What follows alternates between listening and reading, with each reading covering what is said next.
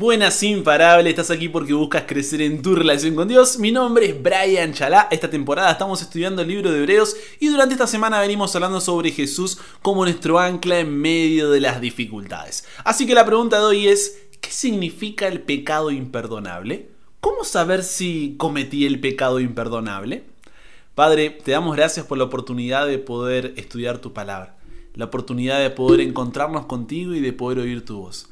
Te pedimos que seas tú quien nos pueda guiar en el tema de hoy, que pueda ser tú quien traiga paz, esperanza, consuelo y fuerzas a tantos corazones, Señor, alrededor del mundo que estamos necesitando de ti. Nos entregamos para que seas tú quien nos guíe. En el nombre de Jesús oramos. Amén. Uno de los mensajes que seguro, pero seguro recibo cada semana por Instagram es, Brian, cometí el pecado contra el Espíritu Santo blasfemé contra el Espíritu Santo. Ya no hay oportunidad para mí, cometí el pecado imperdonable. Es así como muchos viven con miedo y angustia porque en medio de la dificultad que están atravesando, sienten que no pueden ir a Dios porque ya no hay perdón para ellos. Entonces se torna un obstáculo en el crecimiento de su relación con Dios. Ahora, ¿Qué significa realmente el pecado imperdonable? ¿Cómo saber si cometí el pecado imperdonable? En el libro de Hebreos encontramos dos veces la advertencia sobre el pecado para el que no hay perdón. Una es en Hebreos capítulo 6 versículos 4 al 6 y otra similar se encuentra en Hebreos capítulo 10 versículos 26 al 29. Leemos ambos textos, ¿te parece primero? Vamos, Hebreos 6, 4 al 6 dice, porque es imposible que los que una vez fueron iluminados y gustaron del don celestial y fueron hechos partícipes del Espíritu Santo, y asimismo gustaron de la buena palabra de Dios y los poderes del siglo venidero, y recayeron, sean otra vez renovados para arrepentimiento, crucificando de nuevo para sí mismos al Hijo de Dios y exponiéndole a vituperio. En este primer pasaje encontramos la advertencia sobre el pecado para el que no hay perdón. Pero leamos ahora Hebreos capítulo 10, versículos 26 al 29, donde se nos describe este pecado de tres maneras. Vamos a leer. Dice, porque si pecaremos voluntariamente después de haber recibido el conocimiento de la verdad, ya no queda más sacrificio por los pecados, sino una horrenda expectación de juicio y de hervor de fuego que ha de devorar a los adversarios. El que viola la ley de Moisés por el testimonio de dos o de tres testigos muere irremisiblemente. ¿Cuánto mayor castigo pensáis que merecerá el que pisoteara al Hijo de Dios y tuviere por inmunda la sangre del pacto en la cual fue santificado e hiciere afrenta al Espíritu de gracia?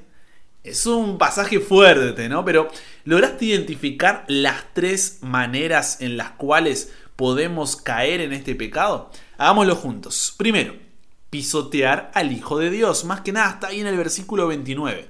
Primero, pisotear al Hijo de Dios. Segundo, tener por inmunda la sangre del pacto. Tercero, hacer afrenta al Espíritu de la gracia.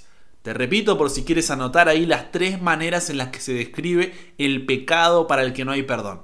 Primero, pisotear al Hijo de Dios. Segundo, tener por inmunda la sangre del pacto. Tercero, hacer afrenta al Espíritu de la gracia. Pero busquemos entender cada una de ellas. ¿Te parece? Primero, pisotear al Hijo de Dios. El título Hijo de Dios le recordaba a la audiencia para la que fue escrita el sermón de Hebreos, y a nosotros, que Dios ha establecido a Jesús a su diestra y le prometió que pondría a sus enemigos por estrado de sus pies, o sea, por debajo de sus pies. Entonces, pisotear a Jesús significa tratar a Jesús como nuestro enemigo, quitarlo del trono y colocarnos nosotros en ese trono colocando así a Jesús a nuestros pies. Esto es lo que Lucifer quería hacer en el cielo, dice Isaías capítulo 14 versículos 12 al 14, y lo que hará el hombre de pecado o el inicuo, que es un personaje descrito en segunda de Tesalonicenses capítulo 2 versículos 1 al 12, cuya venida es por obra de Satanás, con gran poder y señales y prodigios mentirosos para poder engañar a la gente. Entonces, eso es pisotear al Hijo de Dios, repito, Jesús es nuestro enemigo, quitarlo del trono y ponerlo por debajo nuestro. Segundo, decía tener por inmunda la sangre del pacto. Esta expresión hace referencia al rechazo de qué? Del sacrificio de Jesús. Es cuando no quiero directamente reconocer mi condición de pecado. Así que si yo no estoy en pecado, tampoco necesito de Jesús como mi Salvador. Tercero, hacer afrenta al Espíritu de la gracia. Aquí es cuando, además de tratar a Jesús como nuestro enemigo, quitarle el trono, colocarnos nosotros en ese trono y colocar a Jesús a nuestros pies, y además de no querer reconocer mi condición de pecado, negando la necesidad de Jesús como mi Salvador, respondo a lo que Dios hizo con arrogancia. Respondo con soberbia. Entonces insulto la gracia de Dios y la dirección de su Espíritu. Fíjate entonces, la persona rechaza a Jesús, a su sacrificio y al Espíritu Santo. A partir de lo aprendido hoy, hay entonces tres comprensiones erradas que debemos corregir. Primero, no es que no hay perdón de pecados una vez que conocemos la verdad. Estos versículos no hacen referencia a la persona que a veces fracasa en la batalla por darle el control de su vida a Dios. No, aquí está hablando de la persona que, después de haber experimentado una relación salvadora con Jesús y lo que ésta implica, decide que Jesús es una amenaza para el tipo de vida que quiere tener. ¿Se entiende? Entonces, como es una amenaza, termina su relación con Él. Por lo que, si tú pecaste, Recuerda que, como vimos la semana pasada, en Jesús tenemos un sacerdote que intercede por nosotros. Cristo fue tratado como tú mereces para que tú puedas ser tratado como Él merece. Fue condenado por tus pecados en los que no había participado, para que tú pudieras ser justificado por su justicia en la cual no habías participado. Él sufrió tu muerte para que tú pudieras recibir su vida. Por su llaga fuimos nosotros curados. Es por eso que 1 de Juan 1.9 dice, si confesamos nuestros pecados, Él es fiel y justo para perdonar nuestros pecados y limpiarnos de toda maldad.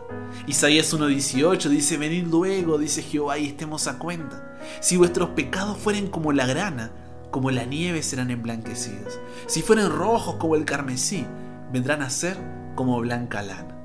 Por lo tanto, ve hoy a Dios en arrepentimiento.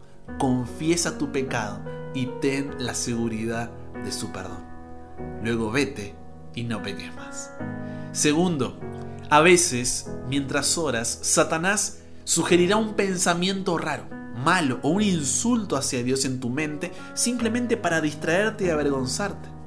No te alarmes ni avergüences por eso, sino comprende que Satanás le tiene miedo a tus oraciones e intentará hacer cualquier cosa para detenerlas en lugar de condenarte diciendo, ¿cómo se me ocurrió un pensamiento así? Seguramente cometí el pecado imperdonable. No, en lugar de eso piensa que es una distracción de Satanás e inmediatamente vuelve a concentrarte en Dios.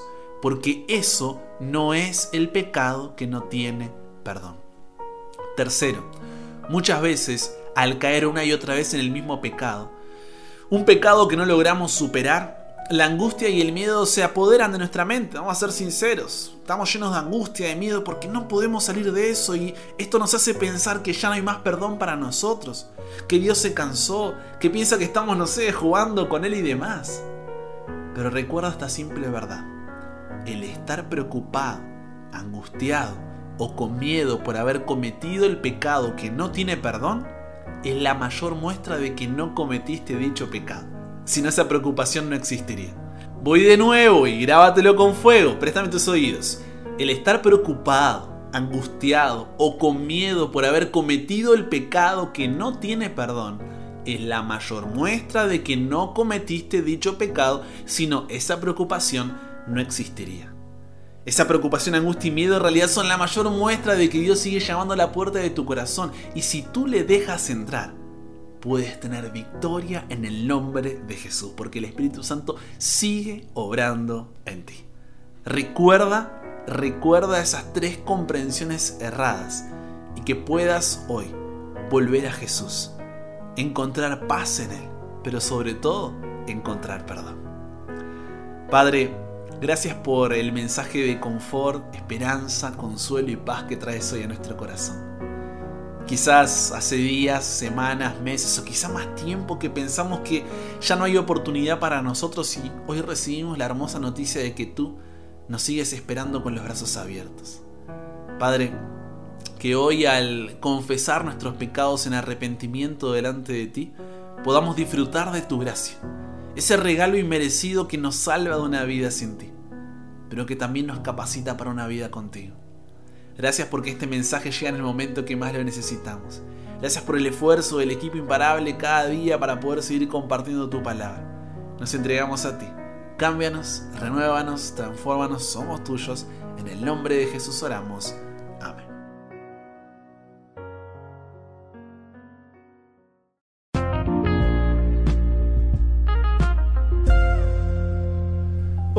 Me alegro porque hoy muchos corazones han encontrado alivio en la palabra de Dios y también han sido llamados al arrepentimiento.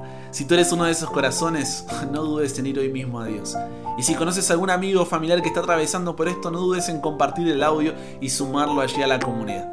Porque mientras no elijamos alejarnos completamente de Jesús, todavía existe la esperanza de la salvación y Jesús puede ayudarnos a enfrentar nuestras dificultades. Amén. Si quieres seguir creciendo en tu relación con Dios, no te pierdas de los siguientes episodios durante toda esta semana. Recuerda seguirme en Instagram, búscame como arroba chalabrian para más contenido diario y te espero cada día, ¿eh? de lunes a viernes, con un nuevo episodio aquí en WhatsApp para que nunca pares de aprender y nunca pares de crecer. ¿Por qué? Porque hasta el cielo no paramos.